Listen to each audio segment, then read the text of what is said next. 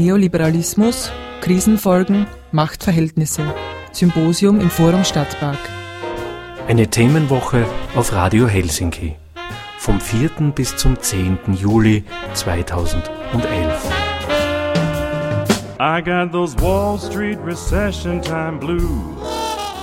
Von und mit Jens Wissel, Gabriela Michalitsch, Stefan Schmalz, Christina Kendl, Markus Wissen und viele mehr www.neoliberalismus-2011.org. Programm- und Sendungshinweise entnehmen Sie der Homepage helsinki.at. Options? What options? I used to play the options, but now I'm out of options. When am I going to get a bailout? I got the blues, the Wall Street blues. Eine Medienkooperation von Radio Helsinki und dem Forum Stadtpark.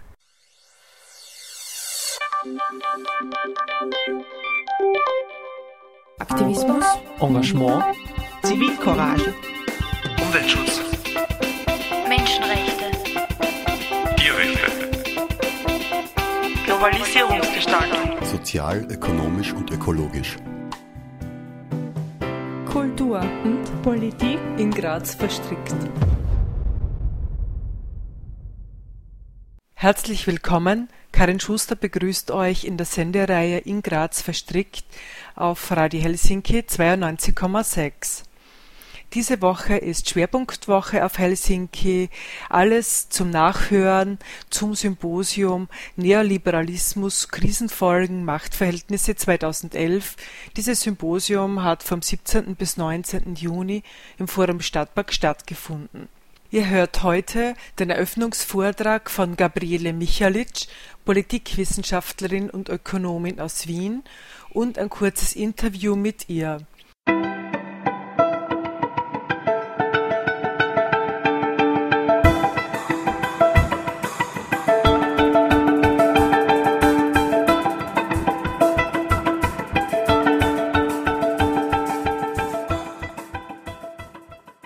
Schönen guten Abend nochmal allerseits.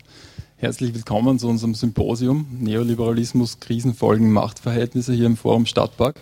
Danke fürs Kommen, danke auch an alle Kooperationspartnerinnen, danke an alle Mitarbeiterinnen des Hauses, die gemeinsam mit uns hier das möglich machen, dass wir in den nächsten beiden Tagen diskutieren können, gemeinsam uns austauschen können über die aktuellen Entwicklungen.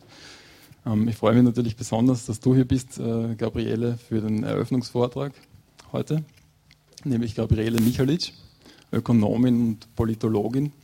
Ich glaube, du hast schon fast allen Universitäten Österreichs unterrichtet, derzeit vor allem an der Universität Wien, wo du auch am Politikwissenschaftlichen Institut äh, habilitierst gerade. Ähm, Gabriele Michalitsch äh, war Forschungsassistentin zuerst an der WU Wien und dann bis 2010 auch Lehrbeauftragte dort Daneben lehrte sie, wie gesagt, äh, auch an den Universitäten Innsbruck, Salzburg, Linz, Klagenfurt und auch in Graz.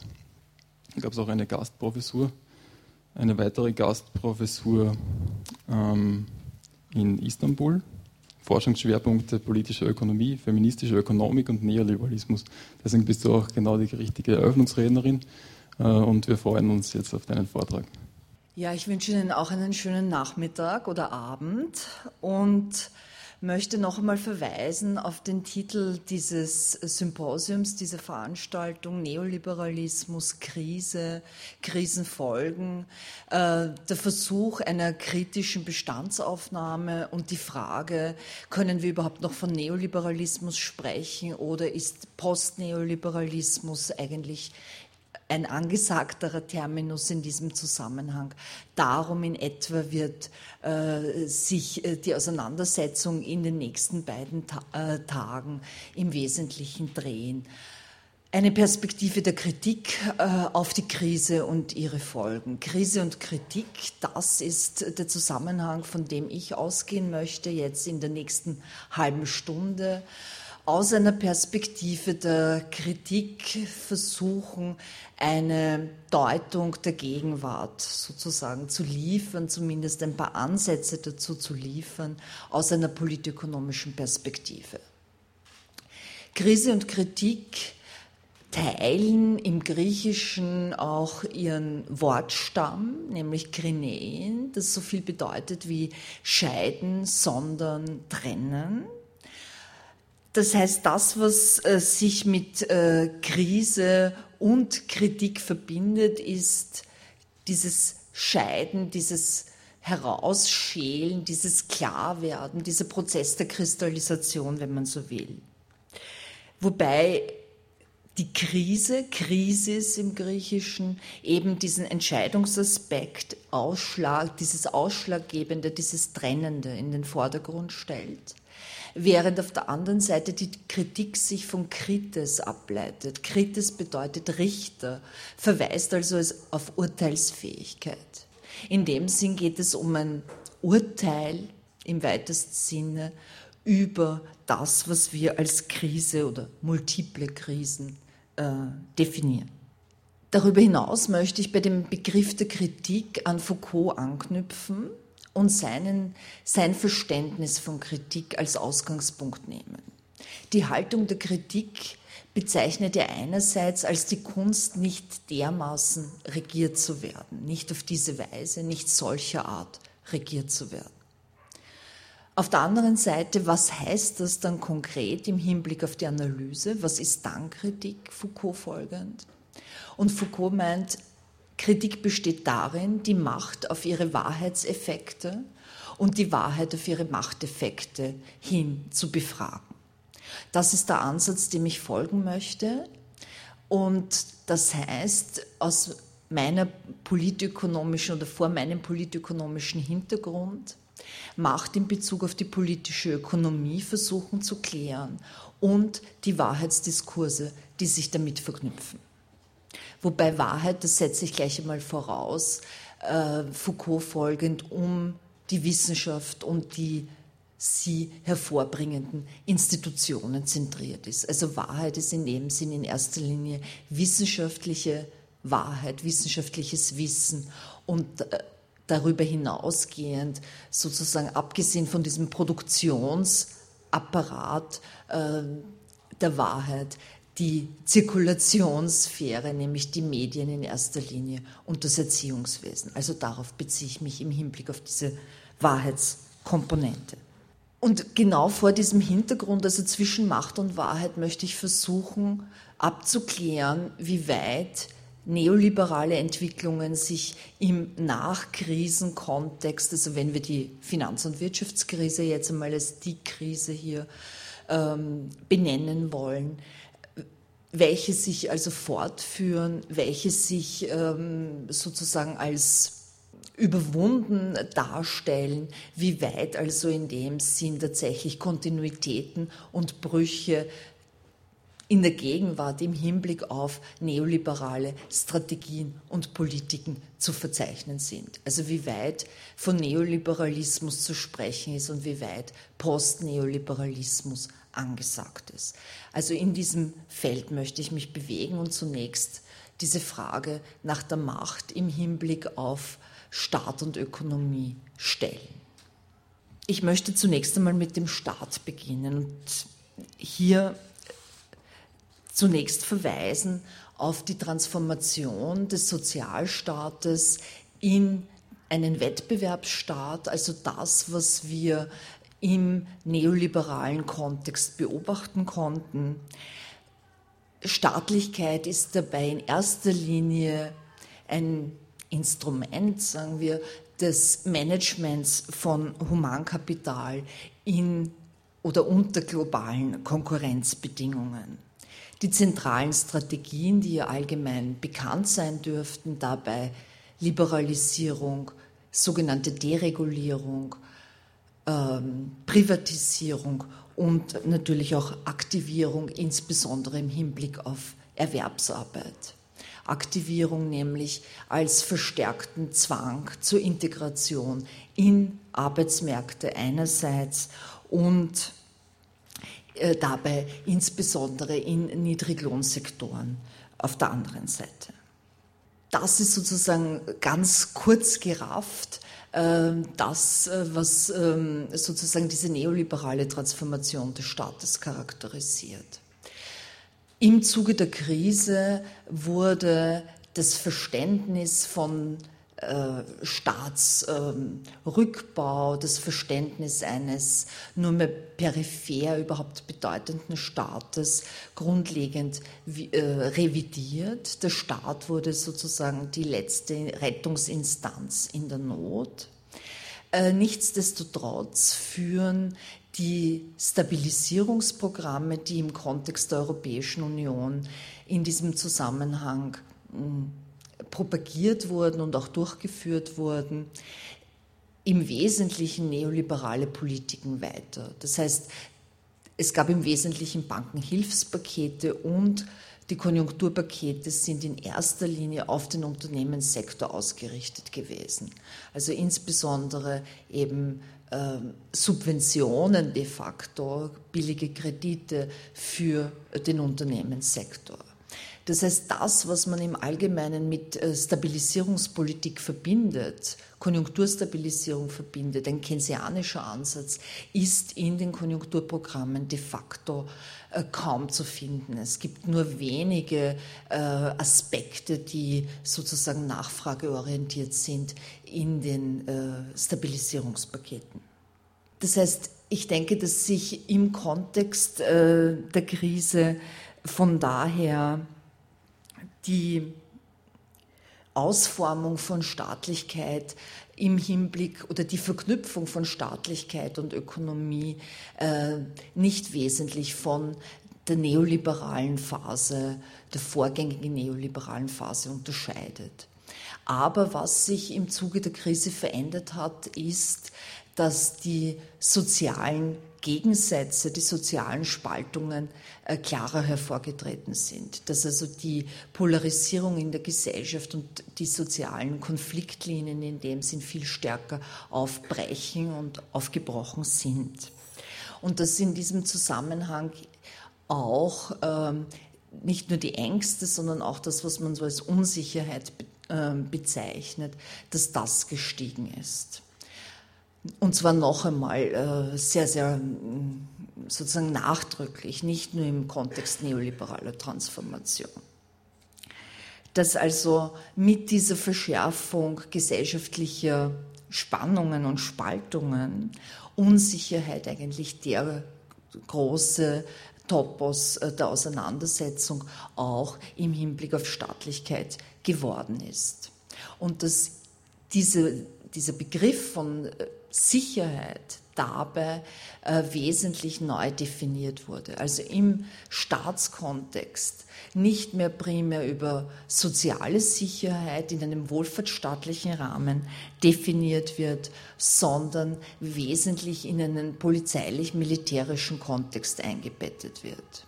Ich denke, das verbindet sich damit, dass im Zuge dieser vermehrten Spaltungen auch vermehrte Feindbildkonstruktionen auftreten, aufgetreten sind und auftreten. Auch das in dem Sinn nichts wesentlich Neues, aber ich denke durch die Krise ganz wesentlich verschärft. Das heißt, einerseits lässt sich das meinem meiner Ansicht nach ablesen an hochgradig xenophob und rassistisch aufgeladenen Kriminalitätsdiskursen auch an den, all den äh, Diskursen um den Krieg gegen den Terrorismus.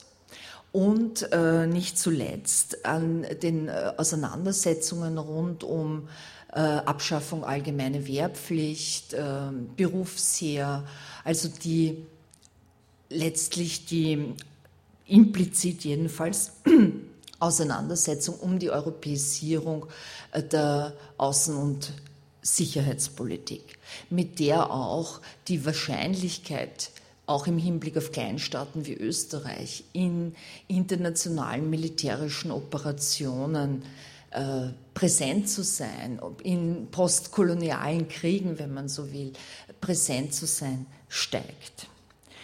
Das heißt, ich denke, dass sich hier Spaltungen in der Gesellschaft mit Feindbildkonstruktionen, und zwar Feindbildkonstruktionen nach innen wie nach außen, vermengen. Und dass sozusagen in diesem Kontext der Aufspaltung Sicherheit eben militärisch, polizeilich definiert wird.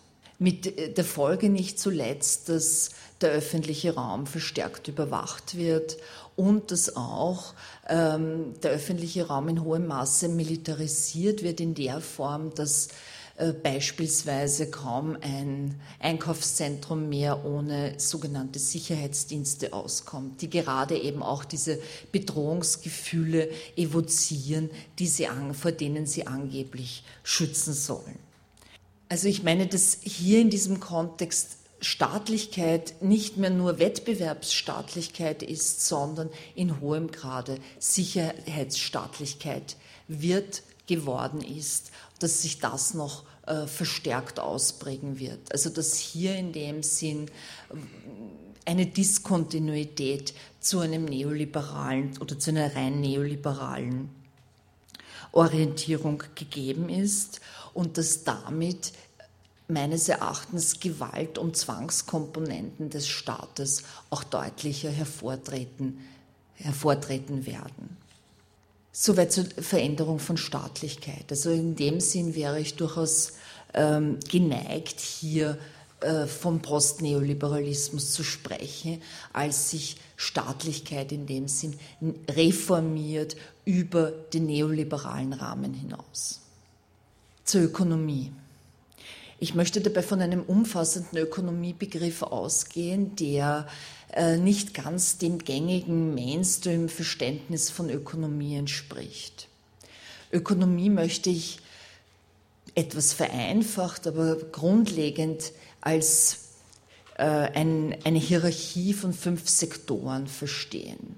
An der Spitze dieser Sektoren, sozusagen ganz oben, äh, der Finanzmarkt die Finanzakteure, darunter das Segment äh, der realwirtschaftlichen, das was man so reale Marktwirtschaft nennen könnte, der realwirtschaftlichen Güter- und Leistungsproduktion, also der realwirtschaftlichen Unternehmen, profitorientierter Sektor und äh, die öffentliche Dienstleistungsökonomie, also der Bereich der Versorgung mit Bildung, mit Gesundheit, mit Pflege und ähnlichem. Das sind im Wesentlichen die drei Sektoren, die im traditionellen Ökonomieverständnis zur Kenntnis genommen werden. Keine Rolle oder fast keine Rolle in Auseinandersetzungen über Ökonomie finden hingegen die beiden Sektoren, auf die ich äh, noch verweisen will, nämlich einerseits der informelle Sektor, der äh, im neoliberalen Kontext eine deutliche Ausweitung erfahren hat, würde ich mal sagen, insbesondere im Hinblick auf Pflegedienste, Gesundheitsdienste, Betreuungsdienste und äh, der private Versorgungssektor, das was man so als Versorgungsökonomie oder auch reproduktive Ökonomie bezeichnet, Reproduktionssphäre, der unbezahlte Sektor. Also diese fünf Sektoren sehe ich in einer Hierarchie zueinander, sozusagen dominiert von oben nach unten, äh, vom Finanzmarkt ausgehend, werden letztlich sozusagen die Lebensverhältnisse ganz konkret in der Versorgungsökonomie bestimmt. Wenn wir versuchen, hier mal so eine Bestandsaufnahme zu machen, was, was heißt Neoliberal, Neoliberalismus in diesen einzelnen Sektoren? Wie haben sich diese im Zuge neoliberaler Transformation verändert? Und wird diese weitergeführt oder gibt es auch hier Brüche? Was den Finanzsektor betrifft, so ist dieser im neoliberalen Kontext charakterisiert durch fortschreitende Liberalisierung und Deregulierung. Das gilt auch für den realwirtschaftlichen Sektor, wenn man das so nennen kann. Ich denke, dass diese Logik im Wesentlichen ungebrochen ist. Wir haben zwar im Zuge der Krise wiederholt Bekenntnisse zu einer Notwendigkeit der Regulation, vor allem des Finanzsektors, gehört, aber es ist praktisch nichts dergleichen passiert. Es ist vor allem nichts passiert im Hinblick auf die Eindämmung der Spekulation. Spekulation ist nach wie vor die zentrale Triebkraft der Weltökonomie, muss man sagen. Also hier sehe ich in dem Sinn keinen wirklichen Bruch mit neoliberalen Strategien und Prinzipien. Im Hinblick auf den realwirtschaftlichen Sektor denke ich, dass ähm, ganz wesentlich sich äh, die Relation zwischen Arbeit und Kapital im Zuge der Krise noch einmal verschärft hat, insofern als die Machtasymmetrie zwischen diesen beiden Faktoren noch einmal zugenommen hat. Also ich verweise nur auf die enorme ausgewiesene Arbeitslosigkeit und die gleichzeitig auch enorme nicht ausgewiesene Arbeitslosigkeit, weil die Arbeitslosenzahlen in dem Sinn tatsächlich immer weniger ein Bild der Realität geben, weil sehr viel per Definition ausgeschlossen wird aus den offiziellen Arbeitslosenzahlen. Was weiter voranschreitet, äh, ist Prekarisierung, ganz äh, klar sozusagen äh, die nur mehr sehr partielle Integration in das Sozialsystem, die mit Erwerbsarbeit verbunden ist, vielfach die nicht mehr existenzsichernden Löhne in vielen Bereichen, die entsprechend nicht mehr existenzsichernden Sozialtransfers und so weiter. Also Prekarisierung scheint mir ganz ungebrochen zu sein. Was wir weiters beobachten, ist, dass auch das Lohnniveau, also dass die Reallöhne im Wesentlichen stagnieren oder in vielen Bereichen auch zurückgehen. Und dass gleichzeitig die Leistungsanforderungen an die Beschäftigten steigen, die sogenannten Flexibilitätsanforderungen, dass hier vielerorts unternehmerisches Risiko an die Beschäftigten externalisiert wird, also dass zum Beispiel in Hotels, die mit Strauß-Kahn jetzt in aller Munde, die sogenannten Zimmermädchen, also das Reinigungspersonal, äh, beispielsweise die das Risiko trägt äh, der Auslastung, weil sie danach bezahlt werden, wie viel Zimmer überhaupt zu reinigen sind. Also dass sie in dem Sinn hier eigentlich das, die unternehmerische Funktion äh, wesentlich äh, überhaben. Die öffentliche Dienstleistungsökonomie ist der Bereich, der schon im neoliberalen, in dieser neoliberalen Transformationsphase wesentlich reduziert wurde und ich denke im Rahmen der Austeritätspolitik eigentlich in praktisch allen europäischen Staaten weiter reduziert wird. Also die Privatisierung in dem Bereich geht meines Erachtens mehr oder weniger ungemindert weiter. Die Folge ist, dass viele Tätigkeitsbereiche aus dieser öffentlichen Dienstleistungsökonomie äh, nicht nur in den Markt, das war sozusagen die Botschaft, nicht, es wird in den Markt verlagert und entsprechend effizienter alloziert. Ähm, Stattdessen sehen wir aber, dass tatsächlich die, die, größte Verschiebung aus dieser staatlichen Dienstleistungsökonomie in den informellen Sektor und in die privaten Haushalte geht. Also mehr unbezahlte Arbeit, primär von Frauen und im informellen Sektor hochgradig ungesicherte, ähm, völlig exponierte, auch hochgradig weibliche Arbeit in diesem Bereich. Also hier sehe ich eigentlich die ökonomischen Entwicklungen vor der Krise weitergeführt und noch einmal zugespitzt. Ich sehe hier eigentlich wenige Brüche. Wenn wir sozusagen daraus folgern wollen, auf der einen Seite, und das wäre vielleicht noch hinzuzufügen, die Krise hat in dem Sinn, was die Ökonomie betrifft, hochgradig Konzentrationsprozesse bedeutet, also sowohl im Finanzsektor wie im sogenannten realen Sektor die Unternehmensfusionen, sozusagen die Zusammenschlüsse von Kapital, sind eigentlich die bestimmende Krisenentwicklung. Und damit äh, verbindet sich doch auch eine gewisse Neuausrichtung und das wäre vielleicht ein Ansatzpunkt für Postneoliberalismus eine gewisse Neuausrichtung im Verhältnis von Staat und Ökonomie. Im neoliberalen Kontext schienen die beiden ja immer stärker ineinander verwoben und in dem Sinn Staat und Ökonomie als mehr oder weniger integrale Struktur zu funktionieren. Ich denke, dass jetzt aber äh, im Gefolge der Krise durchaus auch die Widersprüche stärker hervortreten. Dass also die ähm, angegriffene staatliche Stabilität infolge der großen sozialen Differenzierungsprozesse auch die gegensätzlichen Interessen, wenn man so will, von Staat und Kapital deutlich macht. Und das ist meines Erachtens auch ein wichtiger Ansatzpunkt für soziale Bewegungen, die sich aus diesen äh, Spaltungen ja im Wesentlichen, aus diesen Spaltungen heraus im Wesentlichen konstituieren. Und ähm, das ist in dem Sinn meines Erachtens auch äh, die große Frage, wie weit sich im äh, Zuge dieser Postkrisensituation, vielleicht auch Präkrisensituation, wer weiß das so genau, ähm, äh, dass sich hier sozusagen neue soziale Bewegungen konstituieren und bestehende vielleicht an äh, Stärke gewinnen. Also ich denke jetzt eben an das Beispiel Griechenlands, wo ja doch ein sehr sagen wir, breiter, wenn auch nicht Aufstand, aber doch ein sehr breiter Widerstand deutlich wird. Also das wäre sozusagen ein Ansatzpunkt für Postneoliberalismus, dass diese scheinbare Integration von Staat und Ökonomie doch äh, sehr viel brüchiger ist und von größeren Gegensätzen getragen ist, als das ähm, im neoliberalen Kontext vermutet würde, worden wäre oder ähnliches. Das wäre sozusagen die Seite der Macht, die ich versucht habe zu beleuchten. Die andere Seite, die Seite der Wahrheit, dazu vielleicht nur kurz zum Abschluss.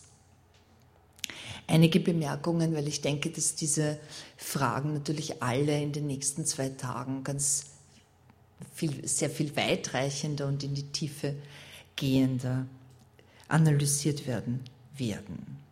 Die Dimension der Wahrheit, also was ist hier innerhalb der Wissenschaften passiert, im, soweit ich das beobachten kann. Also ich beziehe mich da in erster Linie eigentlich auf das Wissen der Ökonomie und äh, der Sozialwissenschaften. Das sind eigentlich die beiden Bereiche, wo ich halbwegs orientiert bin. Also ich spreche nur für diese Bereiche.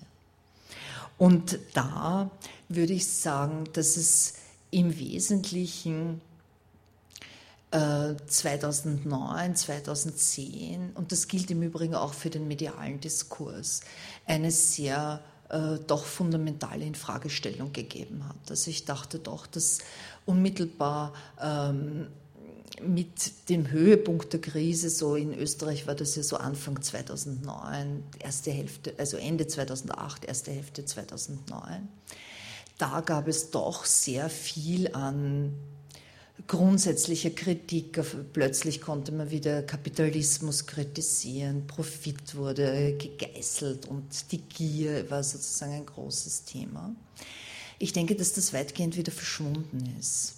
Äh, ich denke, dass zwar sozusagen Reste noch da sind, aber dass im Wesentlichen dieses Window of Opportunity, einen anderen Diskurs durchzusetzen, dass das sich äh, wieder geschlossen hat und dass im Wesentlichen die Prozesse der neoliberalen Transformation von Wissenschaft, von Wissen, von Bildung weitergehen. Dass zwischenzeitlich ein äh, hoch, hoher Grad an Privatisierung von Wissenschaft erreicht ist dass also nicht nur, und damit meine ich nicht nur, dass sozusagen die außeruniversitäre Forschung an Bedeutung gewonnen hat, also von privaten Firmen finanzierte Forschung, sondern dass auch die Forschung in den Universitäten hochgradig von privaten Verwertungsinteressen abhängig geworden ist. Und das ist nicht, das ist sozusagen strukturell, das ist nicht ähm, verändert oder sozusagen abgeschwächt worden in den letzten Jahren. Ich würde sagen eher im Gegenteil, das geht so weiter. Spezifisch, was das ökonomische Wissen betrifft, würde ich sagen, dass das, was ich am ehesten beobachte, eigentlich nicht so sehr die Verschiebung innerhalb der Volkswirtschaftslehre oder der Economics äh, ist, Also da wird eigentlich im Wesentlichen gerungen, bestehende, darum gerungen, bestehende Positionen zu verteidigen. Ich sehe überhaupt keine neuen Lehrstühle, die sozusagen Fragen nach Alternativen zulassen würden, die grundsätzliche gesellschaftliche Infragestellungen ähm, ermöglichen würden, sondern eigentlich ein fundiertes Weitertreiben des bisherigen und der Versuch, die Krise, die ökonomische Krise aus etablierten Zusammenhängen, also etablierten theoretischen Zusammenhängen heraus zu erklären. Die Verschiebung aber, die ich sehe, ist doch, dass innerhalb der Wissenschaften die Betriebswirtschaftslehre enorm an Einfluss gewonnen hat. Auch das nicht von einem Tag auf den anderen, sondern über lange Jahre und dass sie eigentlich, also nicht mehr die Volkswirtschaftslehre, sondern die Betriebswirtschaftslehre, dass sie eigentlich die dominante und in dem Sinn ähm, paradigmatische ähm, Wahrheitssetzungsinstanz geworden ist. In diesem Zusammenhang würde ich sagen, die Perspektiven der Kritik sind auch im Bereich sozusagen der Wahrheitsdiskurse überaus marginalisiert. Die Frage, nicht dermaßen regiert werden, auf welche andere Weise regiert werden, wird eigentlich kaum gestellt. Ich hoffe hingegen, dass im Rahmen dieses Symposiums hier innerhalb der nächsten zwei Tage ganz wesentlich im Zentrum der Auseinandersetzung stehen wird und das wird und dass insofern die Perspektive der Kritik die dominante sein wird. In diesem Sinne freue ich mich auf zwei Tage zu Krise und Kritik. Vielen Dank.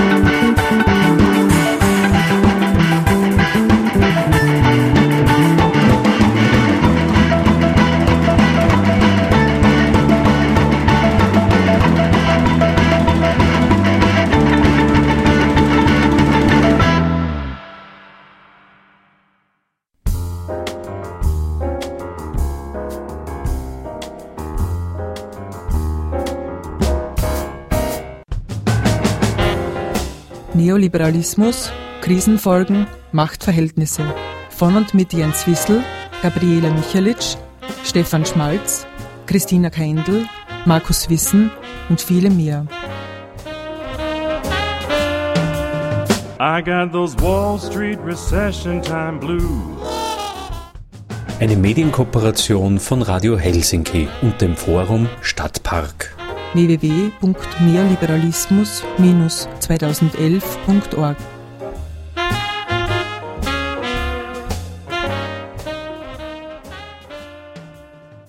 Ihr hört Radio Helsinki auf 92,6 in der Sendereihe in Graz verstrickt. Heute das Neoliberalismus-Symposium. Wir hörten den Eröffnungsvortrag von Gabriele Michalitsch und jetzt noch ein kurzes Interview.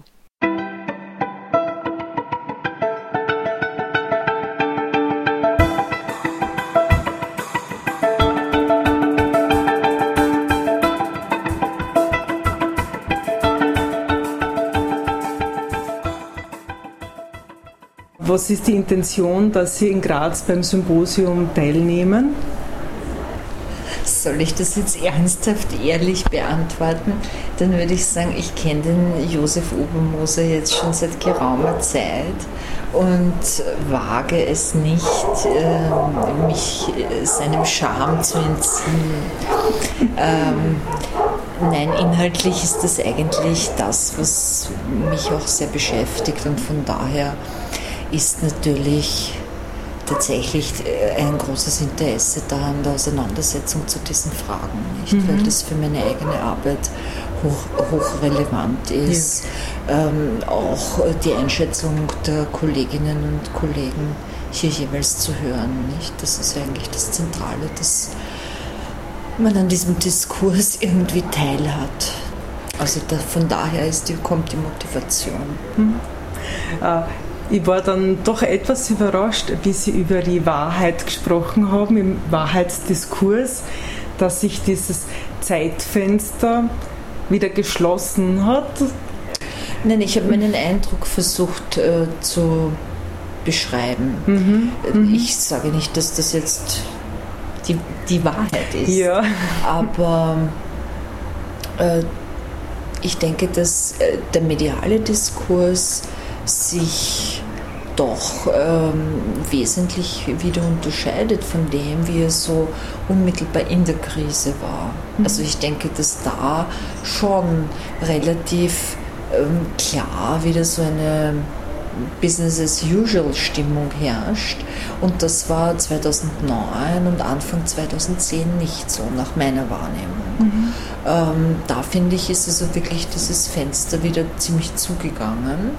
Und was ähm, den wissenschaftlichen Diskurs betrifft, ist das natürlich so allgemein auch schwer zu sagen, nicht? Aber mhm. nichtsdestotrotz denke ich, dass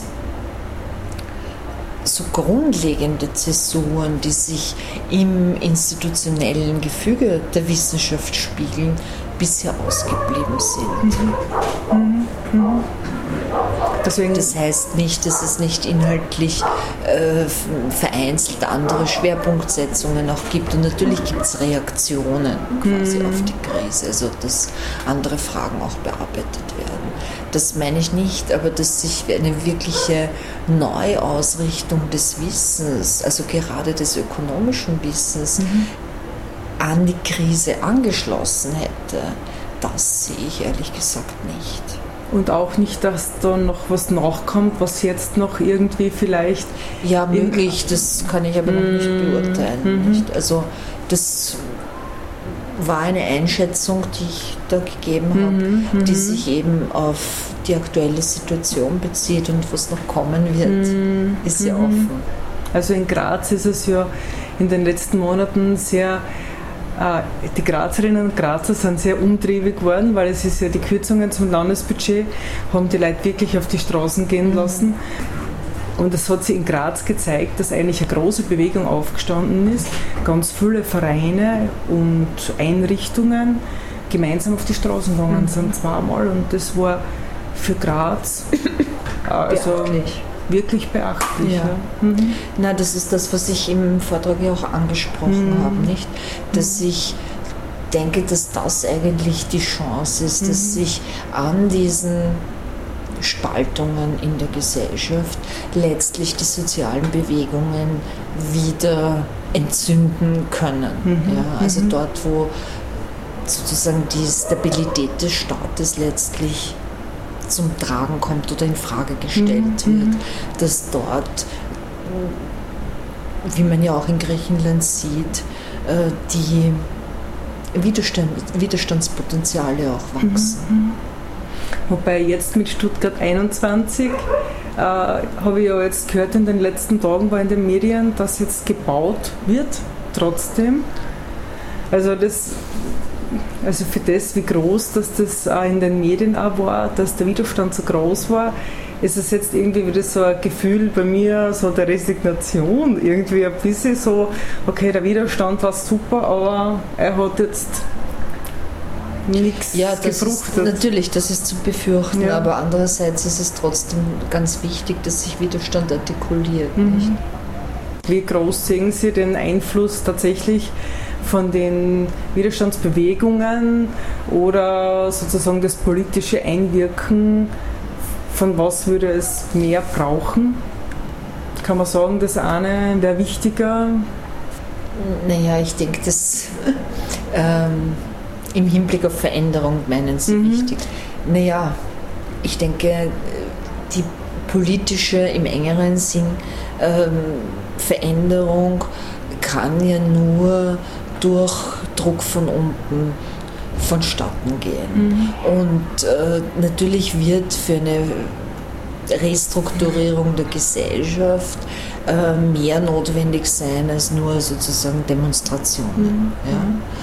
Sondern die sind ja die Basis, um politische Veränderungen im engeren Sinn durchzusetzen. Mhm. Also Natürlich müssen Demonstrationen oder muss Druck von der Straße nicht in dem Sinn erfolgreich sein, als es gelingt, wirklich alle Forderungen in politische Maßnahmen umzusetzen.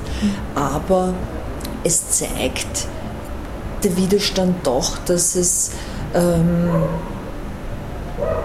sozusagen Grenzen der Akzeptanz von Herrschaft, und deren Ausübung gibt. Mhm.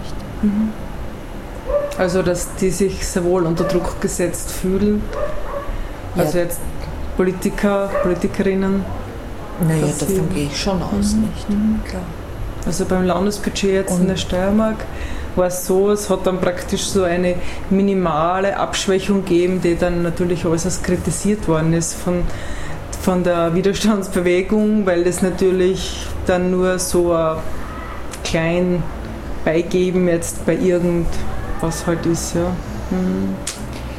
Ja, ich meine, ob dann wirklich etwas durchgesetzt werden kann, ist mhm. natürlich eine Frage wieder auf, einem, auf einer etwas anderen Ebene. Ich denke, das Erste ist einmal überhaupt sich zu artikulieren und äh, diese Nicht-Akzeptanz deutlich zu ja. machen. Und äh, wie viel äh, letztlich dann quasi von den politischen Zielen damit auch durchgesetzt mhm. werden kann, ist natürlich wieder eine andere Ebene. Aber ich denke, aus der Breite des Protests wird äh, letztlich auch seine Durchsetzungsfähigkeit resultieren. Mhm. Und mhm. aus der Konsequenz.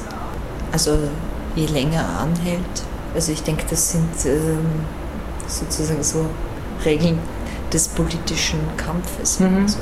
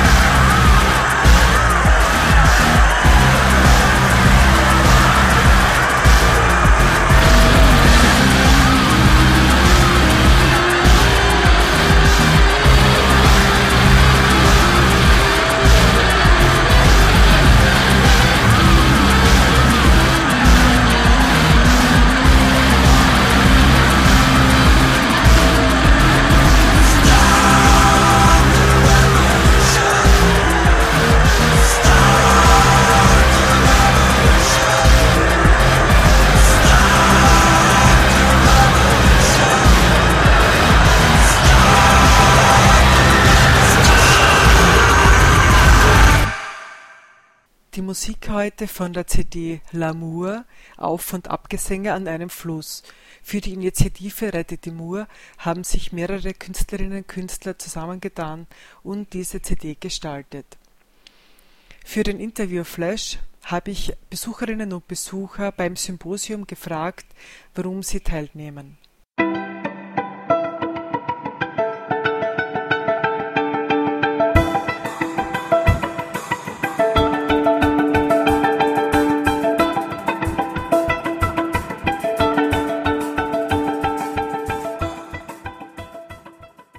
Ja, weil ich prinzipiell finde, dass gerade in der ganzen Ökonomie einfach ähm, ein falscher Weg eingeschlagen worden ist, ja, es ähm, zum Umdenken kommen muss.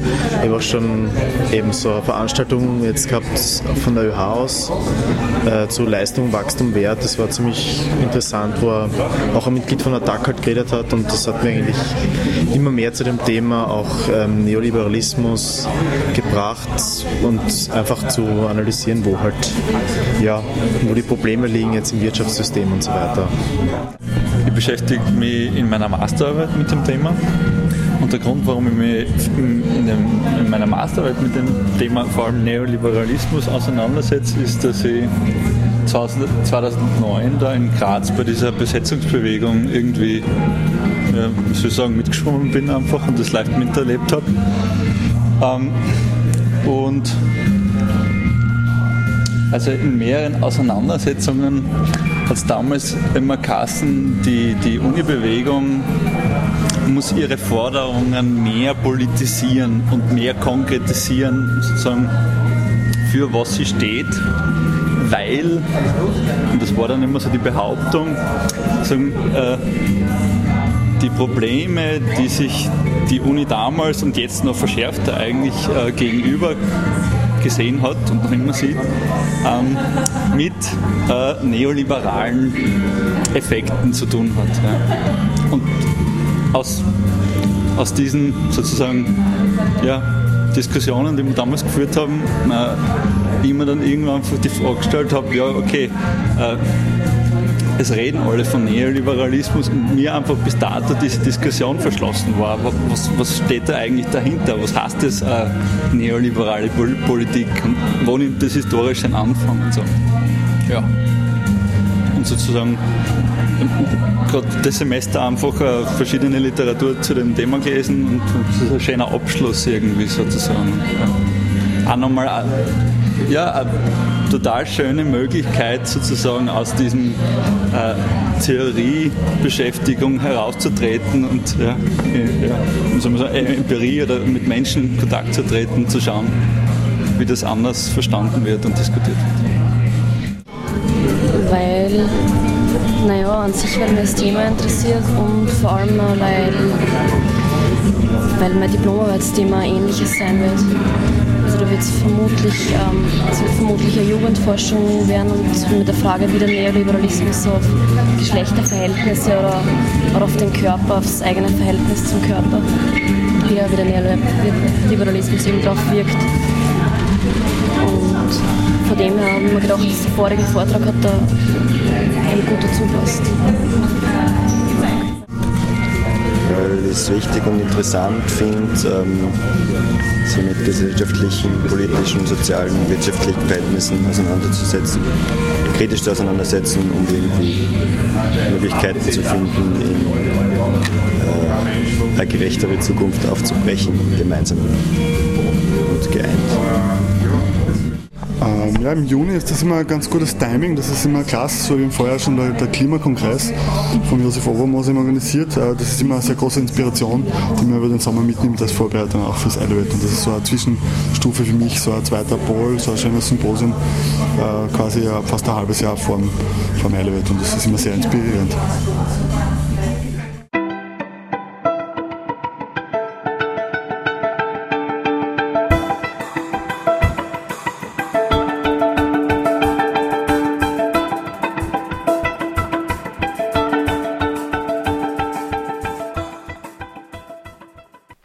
Fast am Ende der Sendung angelangt, möchte ich euch noch ein paar Termintipps mitgeben. Attac Sommerakademie ist heuer in Graz. vom Mittwoch, dem 13.07. bis Sonntag, dem 17.07.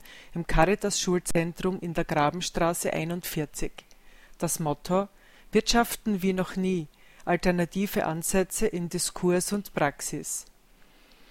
Es wird viele Vorträge, Seminare, Diskussionen und Workshops geben im Bereich Globalisierung und ein vielfältiges Rahmenprogramm mit Konzerten, Festen und lokalen Führungen. Die Eröffnungsveranstaltung am Mittwoch, dem 13.07. im Caritas Schulzentrum ist öffentlich zugänglich und beginnt um 19 Uhr. Ein großes Gemeinschaftsfest, das sich nennt Attack and Friends, findet am Freitag, dem 15. Juli statt, ab 18.30 Uhr mit einem Umzug durch die Stadt und einem Fest beim Explosiv am Bahnhofgürtel. Das Programm ist bereits online.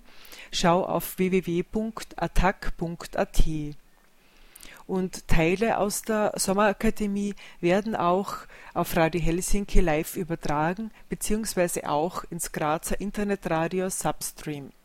Erinnern möchte ich euch nochmals an die Schwerpunktwoche auf Radio Helsinki, die vom 4. bis 9. Juli stattfindet, zum Symposium Neoliberalismus, Krisenfolgen, Machtverhältnisse. Zum Nachlesen gibt's auch einiges auf www.neoliberalismus-2011.org. Und zu guter Letzt möchte ich euch auch erinnern, dass es in Graz eine Food Coop gibt, eine Lebensmittelkooperative, die sich Krautkopf nennt. Kopf mit zwei O für die Kooperation mit den Produzentinnen und Produzenten. Wenn du Lust hast, mitzumachen bei der Food Coop, dann schau einfach mal auf die Homepage www.krautkopf.at, wie gesagt mit zwei O, oder schau im Lager am Hasnerplatz vorbei. Freitags ist Markttag zwischen 16 und 18 Uhr ist die Chance relativ hoch, dass du auch vor Ort jemanden findest. Wir sind am Ende der Sendung angelangt. Ich wünsche euch einen schönen Tag und alles Liebe. Ciao.